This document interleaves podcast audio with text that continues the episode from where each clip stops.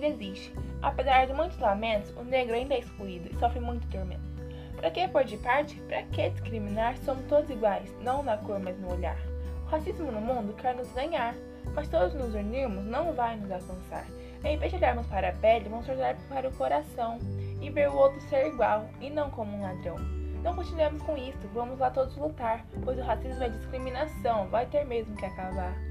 Vamos esquecer preconceito e parar de apontar, afinal todos queremos nossos sonhos realizar. Se o negro encontraste, não mude seu modo de pensar, trate-o bem com carinho, normalmente sem julgar. Lá por haver pessoas diferentes, do outro sítio ou religião, todos nós no mundo devemos ao racismo dizer não.